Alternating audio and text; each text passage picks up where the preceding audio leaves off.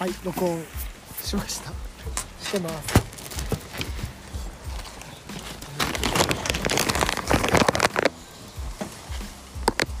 えーっとここはどこでしたっけ？日の子東京。日の子東京。東京。の唯一の村です。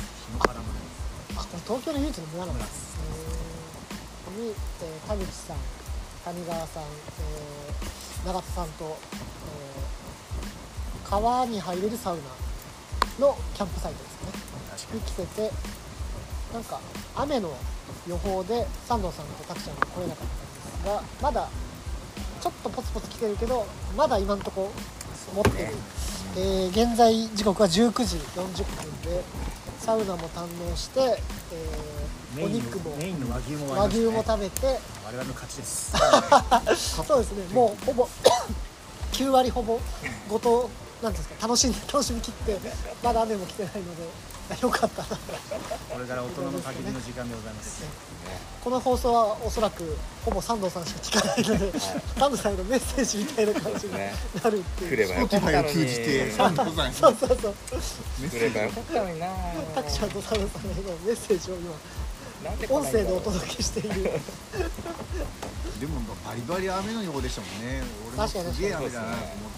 確かに昔フジロックとかで本当にずっと土砂降りでさてさテント設営も土砂降りの中やって、うん。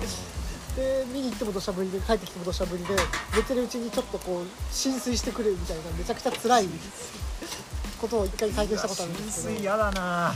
で結局どっかの建物に避難してっていう最悪の時が一回だけあったんですけど、ねこの経験をしてると強いっすね。それじゃなければいいかなって思いましたね。全然なんかで実は屋根もあるスペースが 4, うん。4×5 メートルぐらいのあ屋根スペースもあったんでいざとなったらそこでご飯そう食べたりね避難して。そこにテント突っ込んだりもできたなという出感じで、ますね。結構やっぱロケーション良かったうですね、どうですか？サウナどうでした？田口さんどうでした？サウナ最高でした、うん、何セット行ったんですか？3セット行きました。サンセット。無心になりました、うん、不思議でも川冷たすぎませんでし冷たかったです僕は全身疲れなかったですね。た腰まで。はい。いや膝まで。膝まで。最初からいきなりさん躊躇せず全身行ってましたけどちょっと流されてました。ごけどサウナーですねさすが。もう一応全身まで行きましたけど。一回行くと結構その後のこのね。なんで休み期間が結構気持ちいいというか風はあんまなかったですけどさサラサラで。うん。気持ちよかったです。また朝も行きたくなっちゃういやもちろんですよ。2回目の早起きしてね。2回目の火起こしはそんなに大変じゃない説。全然あっという間ですよ。1回目は結構大変でしたね。1時間ぐらいそうですね。やっぱり全然熱ね持ってなかったしぜ人いなかったんでしょうね。まあ入ってなかったんでしょうね。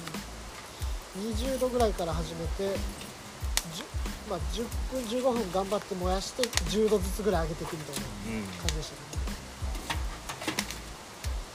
でもあのロウリュをやったら仕事がつかないっていううわ暑かったね。びっくりするぐびっくりするぐらいらい3発で行ってたね。なんか非非合法な暑さでしたよね。罰ゲーム。だったみ耳が痛くなるぐらいのでもあんなに温度が変わるんですねロールってでもねでもねここはやっぱ珍しいあのあの石の量はす半端ないですよね。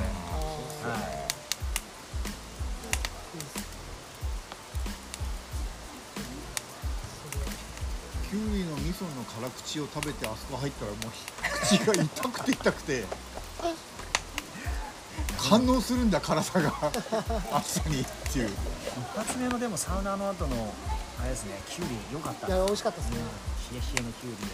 冷やしたきゅうり絶対田口さんあれ忘れてるだろうなと思って持ってきました。いやいやそんなことないから そうだ。なよ夜食べるものかと思ってああなるほど。だからあの川で冷や体を冷やして上がってきてカッパ食っきゅうりきゅうり食ったんでカッパなカッパなったのかなみたいな。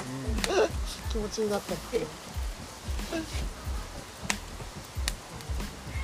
きゅうきゅうりちょ一番いいチョイスでしたね味噌美味しかったね個体のものとして。はおーすごい。いい感じですねもう大今ね炭に火がついたんでこれから最後の締めの焼きそばをうわあのーようかそばそばだ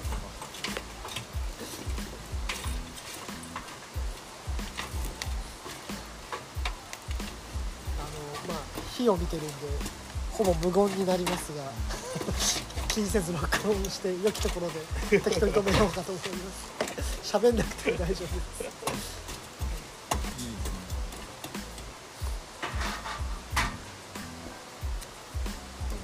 スピンオフ会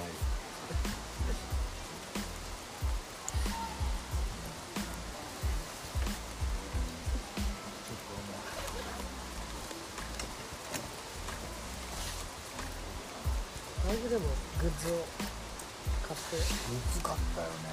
そろそろアイスブレイクが余分だったよねいやこれから寒くなります。夜。でも確かに。でもそんなむちゃくちゃ冷えそうな感じはないですけど雨ガーってきたらまた寒くなるんです今日は最低温度16度ぐらい。かな、23枚ちゃんと着てれば。うん、しかもここ火があるから全然パンパンでもまだあったかくて。確かにずっと飛ばんですねすごい全然平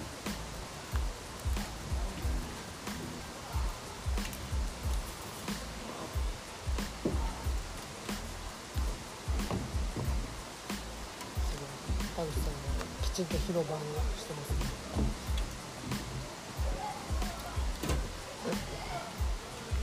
あすごいすごいすごい燃えたやぐらを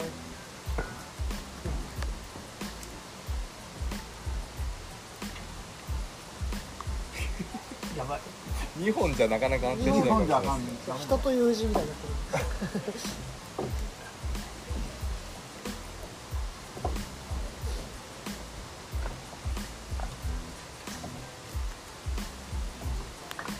なんかあの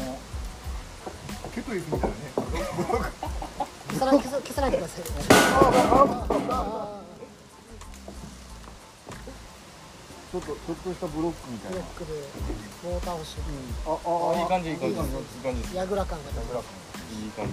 あーもうこれでもうバッチリだ。よ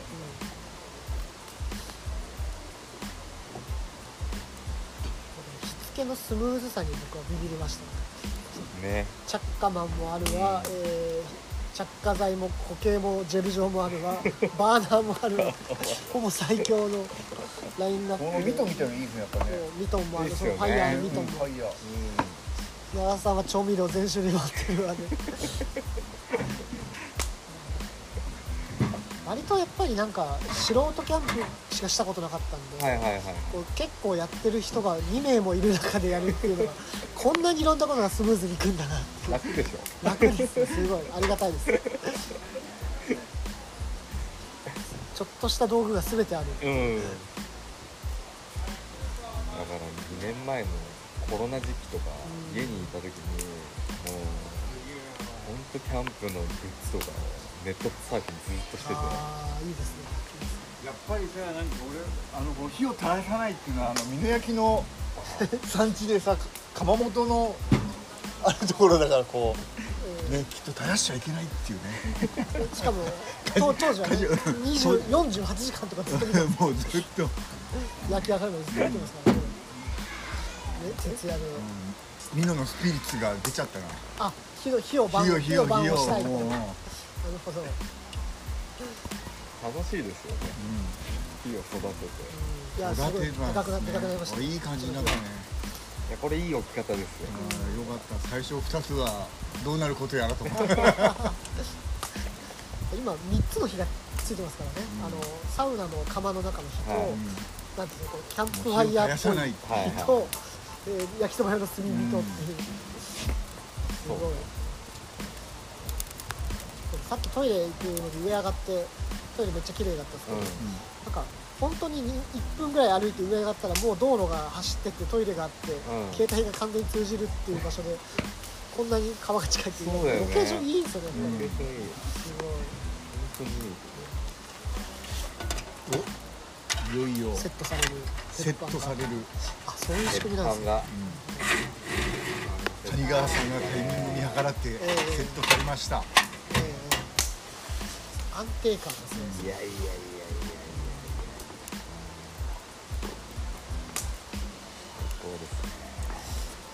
焼きそばかね3ラ時肉とあと3時ぐらいに雨降るんじゃないかなと思いながら来ましたけど全然だってそう言ってたもんね3降らずにね。時ねここまですごい良かったですね。だよ。超良かったよ。そこで今雨降ってもはい。一応ね飯も来たしね。そうそうう。ん。明日の撤収時に土砂降りじゃないといいなってますね。まあ大丈夫でしょう。楽観的な人が集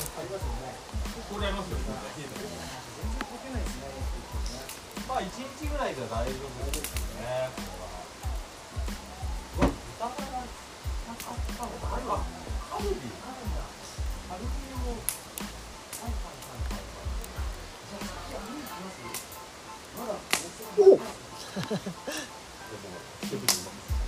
火が跳ねてそうだまだ肉ありました戻してなかったわもう食べちゃいまああなるほど。じゃあ網にしますか。網にします。網の鉄板で鉄板ではなく。そうそうそう。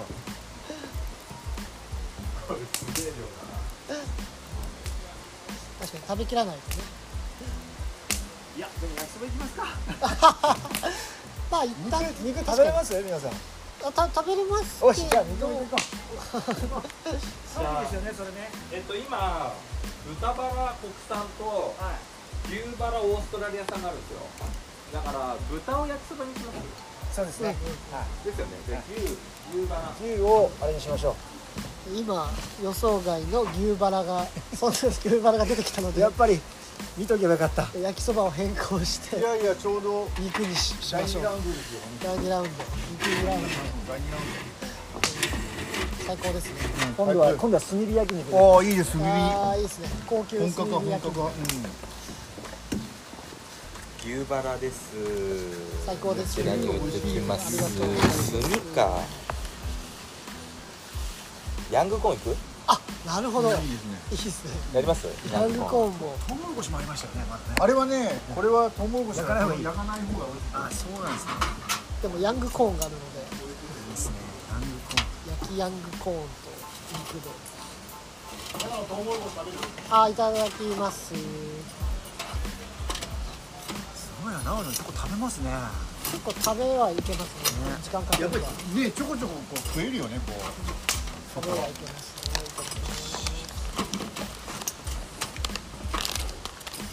あー。海外行ったら食えないもんね。ねそうだから今変なことしてて一日一食生活してうん。順応するように順応するように離れてるね。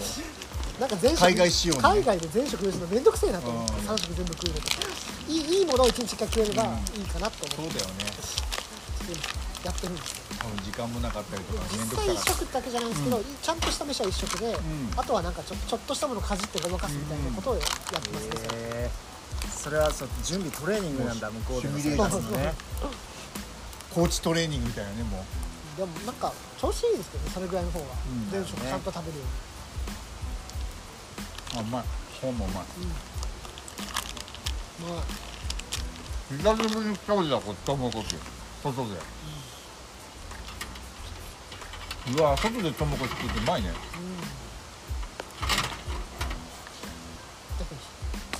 なんか普通に暮らしててトウモロコシ食うことあんまないから。ないよね。田舎行っておかんが茹でてくれたとかそういうぐらいなんか田舎のイメージだった。ね、うん。うん熊郷行く時にさもぎたてのトウモロコシ食わせてもらったけどめちゃくちゃ甘くてさ。生？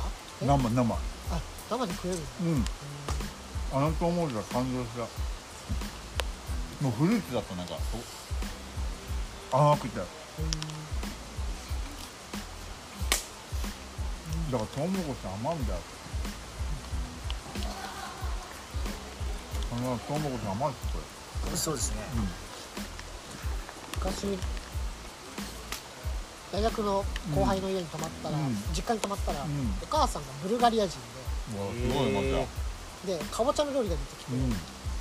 その味がう無だったんですよ。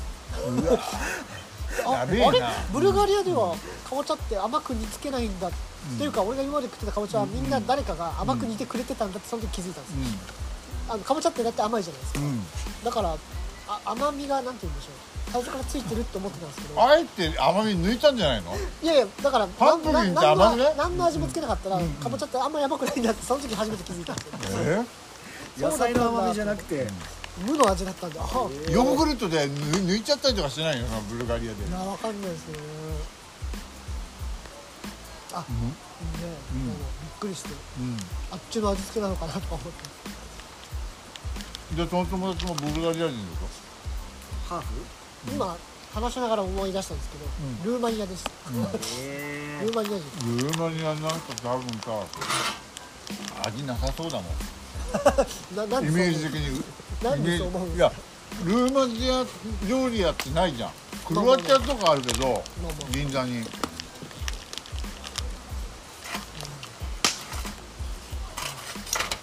なんか北欧料理とかさルーマニアってないない？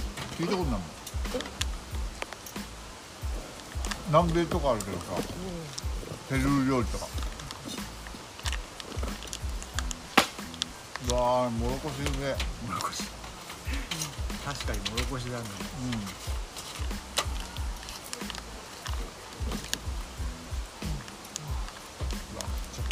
この後ヤングコーンもね、ありますから。ヤングヤング誰かがこの世で一番ヤングコーンが好きって言ってたすごいね。それぐらいうまいもんだっていう認識だけあるんです。よっぽどじゃこの世で一番うまいものヤングコーンだ俺も行ってみたい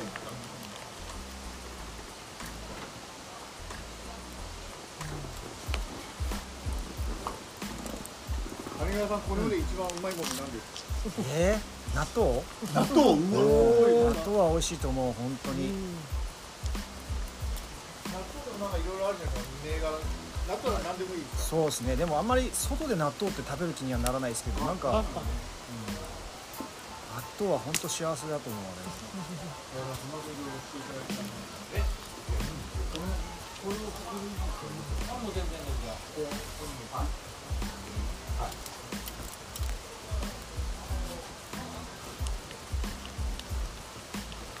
納豆ですか。なんで。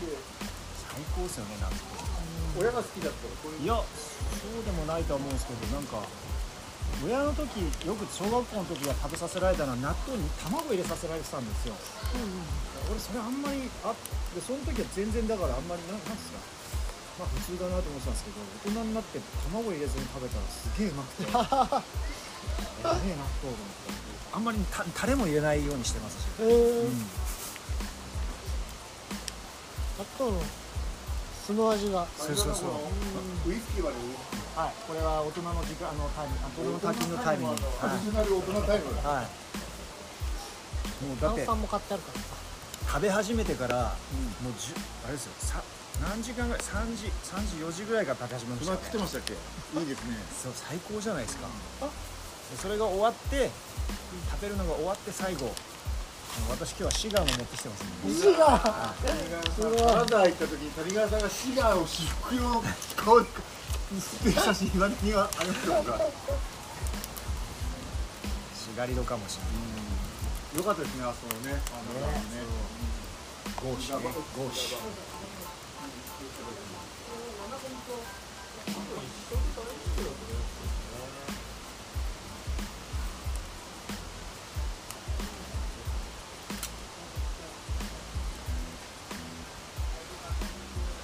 おおなんか鳴ってるぞこれ。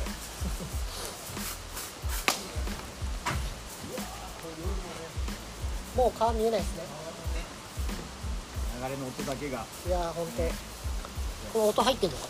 川の音入ってんのかな？聞こえるんですか？あキャッチできるんだその川のどう音どうですかね？谷川さん。これよこれでも多分聞こえてる。夜もうんあの寝るときは消します。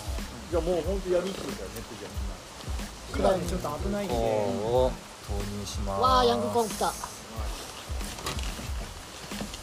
網がちょうどよかったですね。ちょうどいいっすうん。ねすごい。全ての食材がパズルのように綺麗に消費されていく。ね。柏餅だ。なんかあの餅みたいちまきね。ちまきね。どこでもいいです。いいですね。ポケットでいいわ僕小さい時はね桜餅柏餅ちまきの違いが分かってなかったんです。よちまきちまきしかも桜餅は関西と、えー、何でしたっけ？関東のちなんか形が違ったりします？桜餅？普通にピンクのお餅でこう桜の葉っぱが。そうなんですけどそのピンクのところがすべすべのやつとあのおはぎみたいにもちもちみたいなやつと2種類あるんですど道明寺なんとかみたいな俺もちもち派だったんだ僕ももちもち派です。僕はもち米粉は僕つぶつぶ。そう。関西つぶつぶつぶつぶ？つぶつぶです。関西なんかおはぎもなんか。おはぎみたいなやつでしょ？そうそうそう、う。んそう俺もそっち派。あそっか。うなんか大福みたいにつぶつぶしたやつあるじゃんんな俺はないそれは。あそれない。うん俺は。桜餅で。あ違うか。じゃあ後で。後で確認だけどでもまあえ地域の違いあるだろうね。やっぱね。そうですよ正月のお餅の味味付けとかも違うんじゃないですか雑煮とか違うよね。ゾウにさっきそうそうそうね。さっき西と東でね。うん違いますよね。仙台にいた時はずんだ餅っていうああずんだね。ずん枝豆潰したみたいなやつを餅につける人が多くて、まあ仙台の人はみんな何味が好きかずんだって言うんですね。何を潰した枝豆を潰したやつかな、なんかね豆系を緑色のね。そうそうそう、はい。それをまぶすの？そうそうそう。あまぶしてんの？これで餅にね。餅でへだからずんだ餅。よもぎじゃなくて？うん。餅ってほらきな粉。うんうん。醤油とか、うえーバターとか。いろんな流派あるじゃないですか。んえーバターなんてあんの？ありますよ。納豆とか。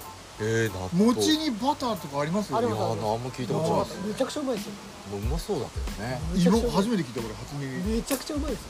本びっくりしますよ。餅納豆って今聞こえたんだけど気づてならねえと思う納あり豆ます。よ納餅納豆豆好きだと仙台餅納豆ありましたねどういうの餅納もうそのままその豆まま納豆つけて食うだけつけて食うのかそうそれはうまいよねきっと。納豆とうまいです。ずんだの派生系だと思いますけどね。あの潰してつけて食うっていう餅の中にまぶすんじゃなくて餅につけて食べるそうそう。そうそうそうそう。ずんだ初めて食った時結構衝撃的でしたなん食ったことないわ。か何とも言えない味ですなんかよね最初甘いものなのかと思ってたらうん。全然甘くないじゃないですか。香ばしいというそうそうそうそう。豆豆豆豆豆しい。豆感がすごいじゃないですか。豆しいんですよね食ったことねえわずんだ。でも仙台の人みんな大好きですずんだ。最初衝撃的だった。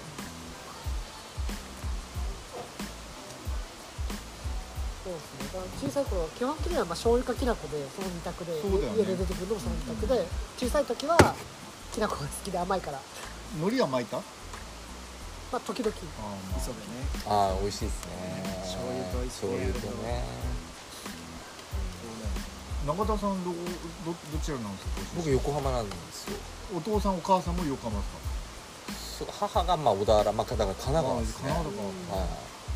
じゃあそんな食文化あんまり食文化ってそんなないっす。だから本当崎陽軒のシューマイで育ってるのああベイスターズとうんそうそうそうそう崎陽軒のシューマイあんまないっすよね横浜って。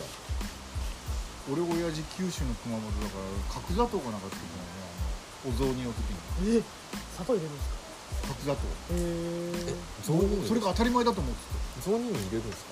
た雑煮の中にちょっと醤油のお吸い物に角砂糖をちょんと乗せてそれ。あじゃあ甘くして。ちょっと甘辛の飲ん。でへえあ醤油とか合いますもんね。ああすごい甘へえそれは知らなかった。それがもう当たり前だと思ってうちも親父は鹿児島なんですけど、うん。母親が京都でで京都に暮らしてたんで、まあ、一応京都の味だったと思うんですけどね。京都の雑炊はどう？醤油はなんか京都は本当は白味噌なんだけどあ白味噌の雑炊あでも白味噌ねですこれもう後で剥くのででもはい。白味噌の雑炊雑雑炊雑雑煮うわ食ったことねえわ。でも僕お吸い物のやつの方が好きでしたけどね、うん。なんかすっきりしてて、食べてみたいまあ、ふ普通のおなんか味噌汁のちょっと甘い感じというかそんな感じですよ。なるほどね。桜大根が赤く白くて。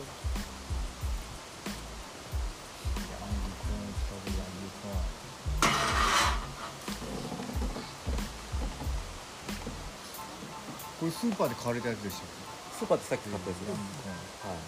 旬のまだそうだ。な作ったことないけど。けヤングっていうのはまだ若いってこなんかちっちゃいとちっちゃいのか。細長い、うん、種類な種類なんですかね？種類なのかな、多分種類だと思う。んですよでこれヒゲがついててそれが甘くて美味しいんですでこのアルミホイルにそう包まれてるヒゲが燃えはないように。ヒゲをあぶ美味しくいただくための工となんですか。夫なんですよ。やったことないですけどね。え調理法まで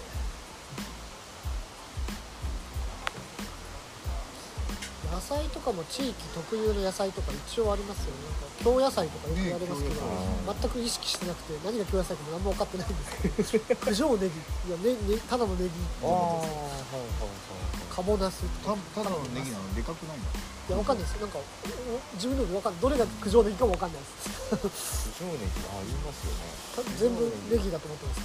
九条ネギってこう細長いやつだよねだと思うんですけど。ニラみたいなこうででもそういうのってスーパー行くと青ネギってあるじゃないですか。うん。だから違いが分かんないんですよ何がうん違うのか。九条ネギでなんかでか太い感じイメージなんかねそういうちょっと地名つけてうん高く売ろうっていう感じしますけど普通のネギなんじゃないかって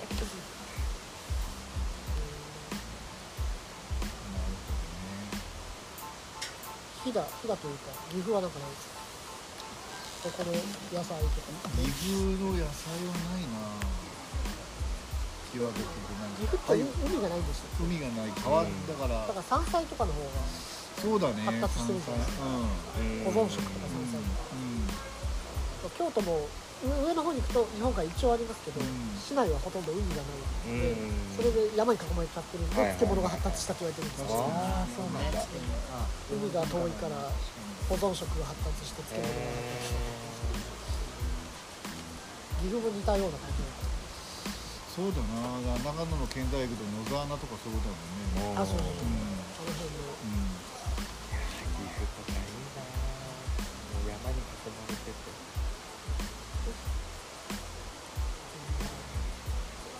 確かに。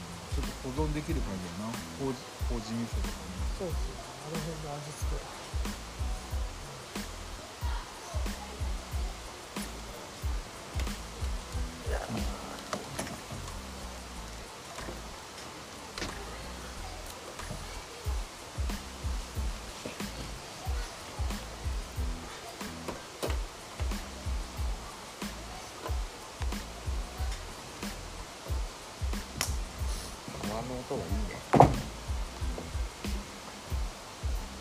定なのもいいですね。増水してる感じもなく一定明で日の朝すごいからね。濁流。でも雨も本当大したことなさそうな雰囲気ですね。今のところ持ってますね。持ってるし降ってきてももしかしたらパラパラなのかなっていう。いや降水量はねお多かったです。夜中は結構多いと思うザーザー来る予定なんですよ、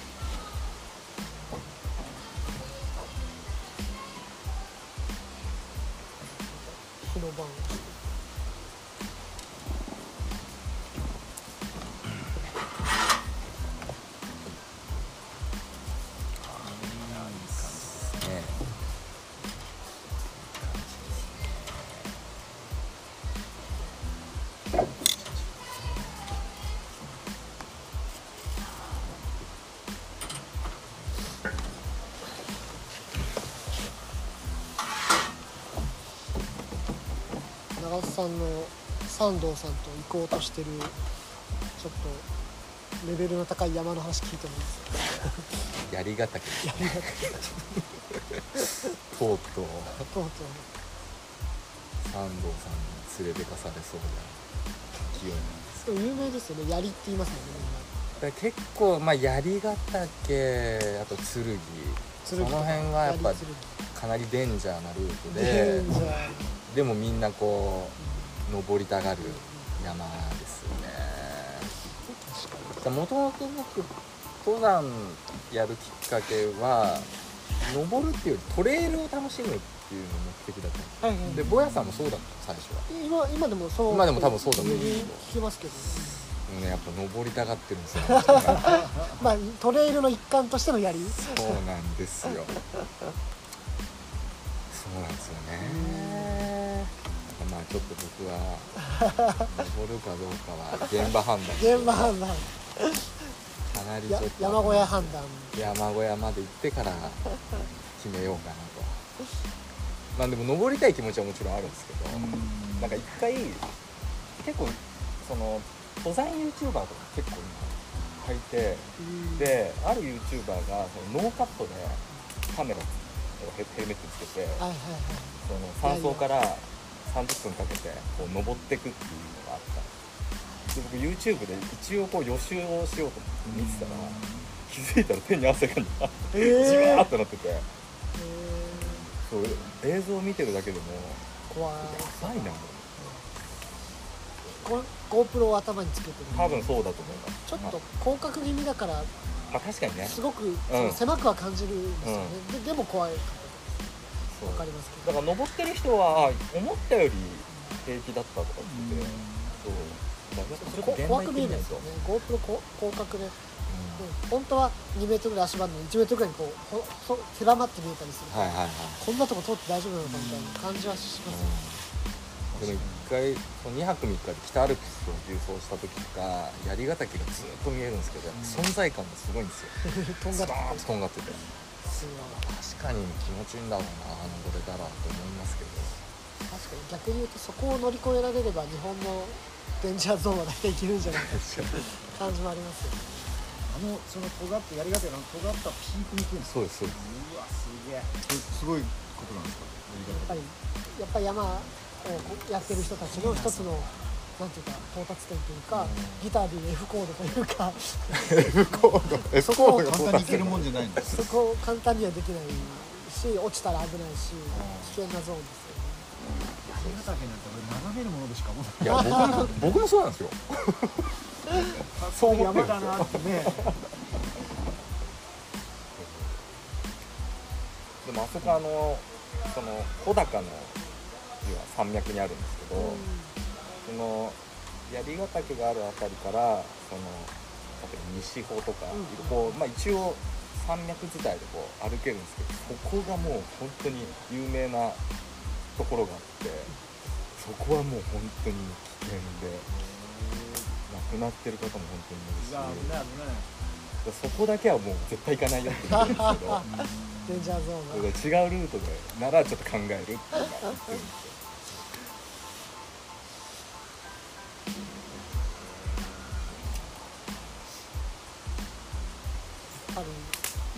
ないところに行きたいっていうのがなんかこう本能的に、あるっていうそうのがありますそうね。でもあのアルプスは本当にそれこそ日帰りでも行ける山もありますし、でやっぱあのね 2000m 2500メーターから3000メーター級の山になるんでやっぱ視界も広がるし植物があの気持ちいいっすよ、で上からの眺めが本当にめちゃくちゃ全部見える、うん森林限界のそうね。高さを超えるんで、うん。もう森林が生えない。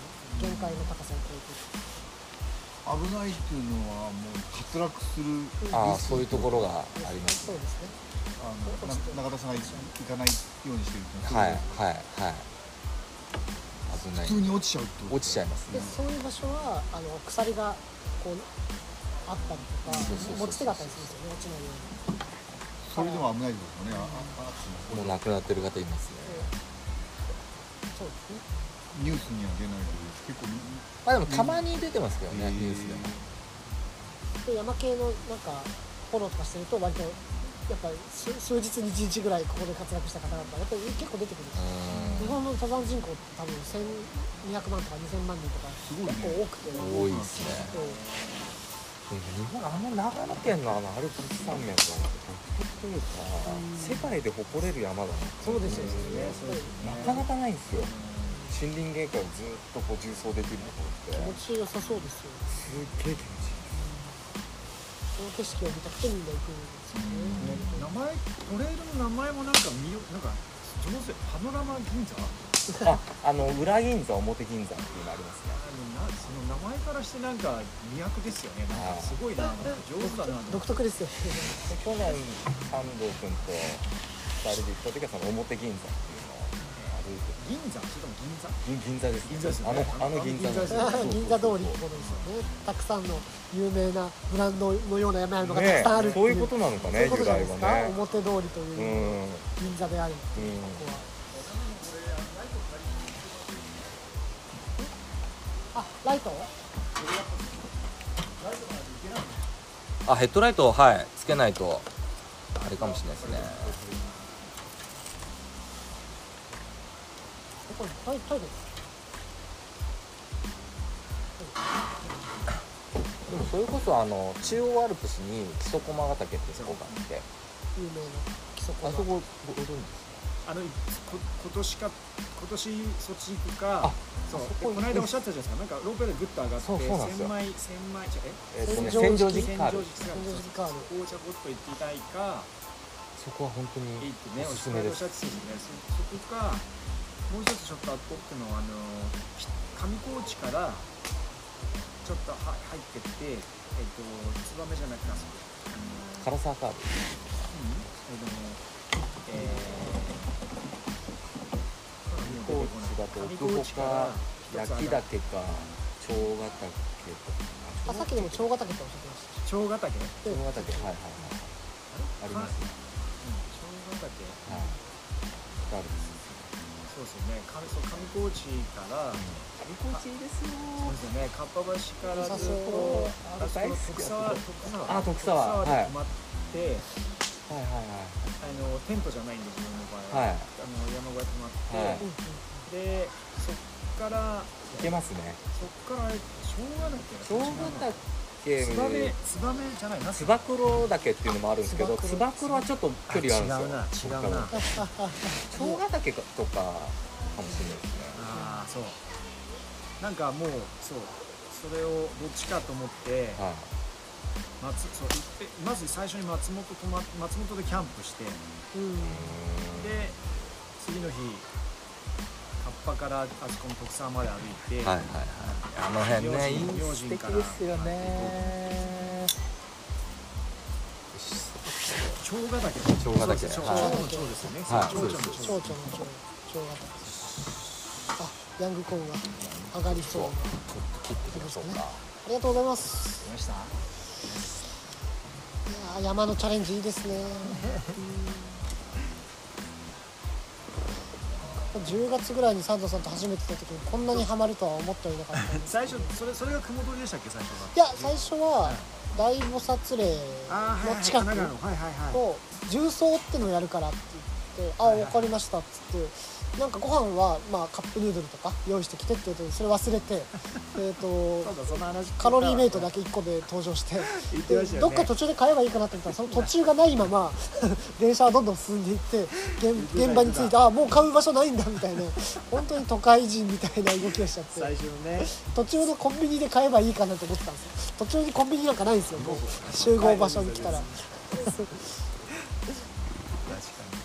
時間ギリギリ着いたらもう寄るとこなんかないんにですよ。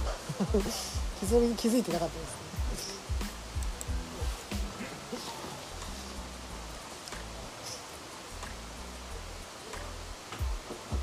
なんかでもやっぱりその7時間も歩き続けて疲れ切るとなんか命燃やしきったみたいな感じがあってそういうことって10年以上やってなかったなと思ってすごい。そその前スポーツサッえサッカー？サッカーを中高ちょっとやってましたけどそそれ以来ぐらいですかね本当にあとマラソンにはまった時期が2010年とかそれぐらい1回だけあったんですけどフルも走ったんですよフルは何度か走ってへサブ4まで行って飽きてやめたんですけど、えー、すごい。それ以来なんか体力使い切るみたいなことやってなくてそれが新鮮ですごい気持ちよかったんですよ。ねコロナ禍っていうのもあってこんなにマスク取って自然の中でワーワーできるんだっていうありましたね。まそっから毎週のようにね行ってる時期があって6週間ぐらい連続で行ってそこから1ヶ月1回ずつぐらいにこうだいぶペースダウンするんですけど 年明けて。あの時は激しくハマってましたね。週に1回ってすごいな毎週末行って毎週末行ましたね。けるってうん。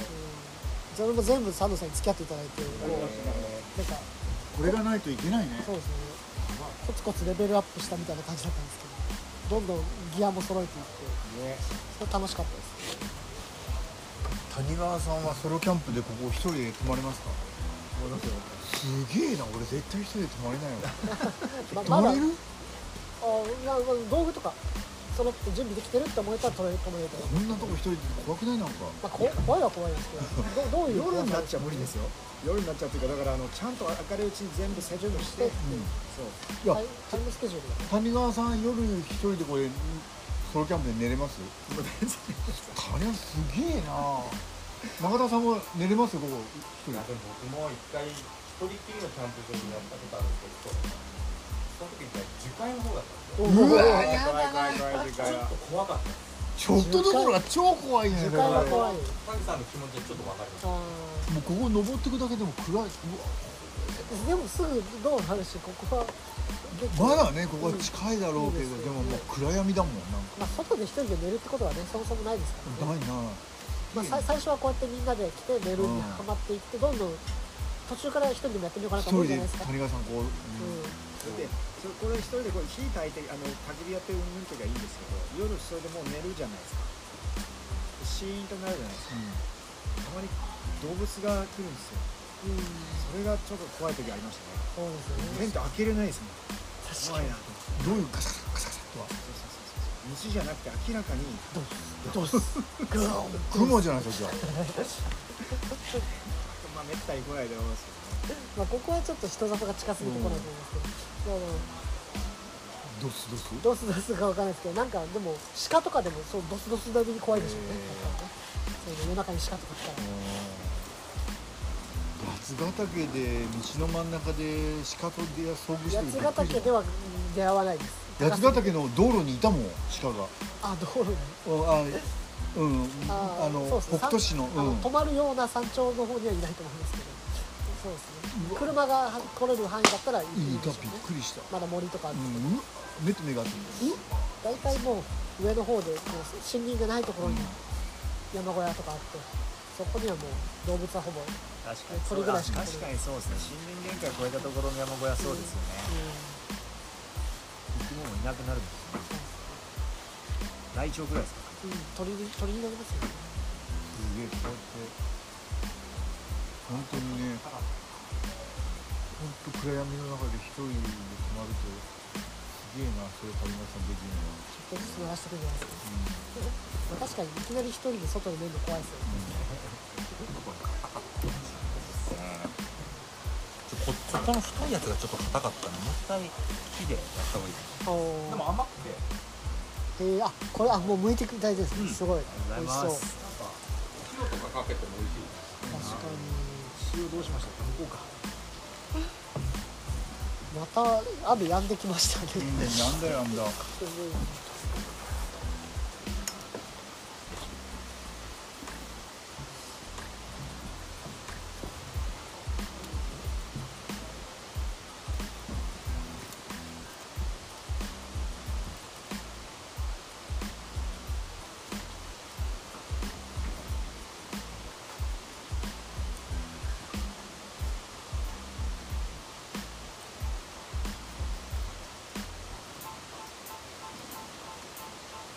田さん車でどれぐらいでした？何時間ぐらいでし僕横浜なんで、たはい。下道で今日来たんですけど、はい。2時間半ぐらい下道で1時間半で来れたんですか？はうわー近いんだな。いただきます。でもいなかったかもしれないやるこでも電車より近いんですねじゃあ。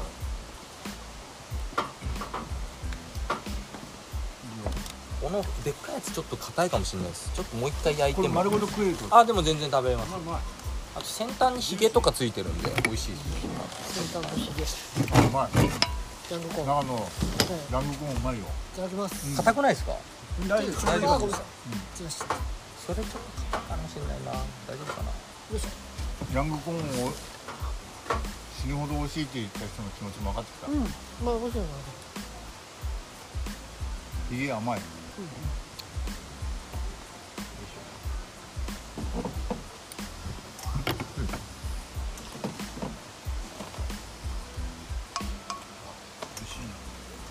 れであれじゃないですかカルミじゃないですか？で、うん。うん、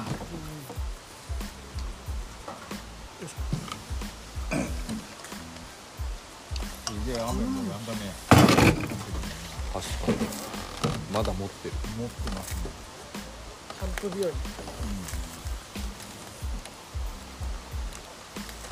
おそっちはオージーなん。であん。ま期待しない方がいいですね牛牛バラですもうくからには酔っ払ってるかなと思った 肉であれば大丈夫なんだろ牛バラですよ。でどうします？もう行きます？う行っちゃいましょ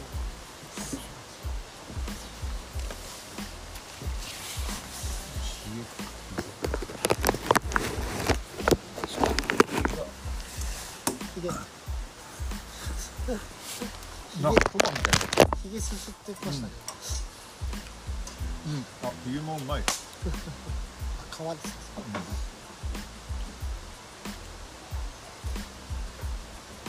丁寧に洗いました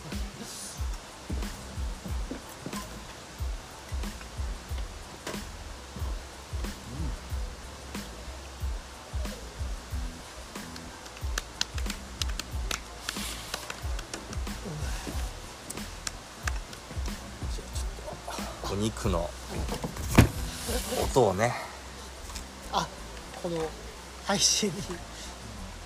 お肉の音でお別れにしますかね。そんなダラダラ。もうすげえそう40、50分もやつからねますよ。長くただ10とは言わあ言うな。若干言うの聞こえますかね。危ない。危ないストラップみたいなストラップがジュージューいっちゃう。10えじゃあこのお肉が焼ける音ともともに、今日はお別れにしたいと思い今日は。ます、えーこれからも夜は長いんで、ちょっといろんな時間を楽しみながら、まあ、キャンプいろいろ含めてということで、えーそれでは皆さんさようなら。ありがとうございました。火力弱いです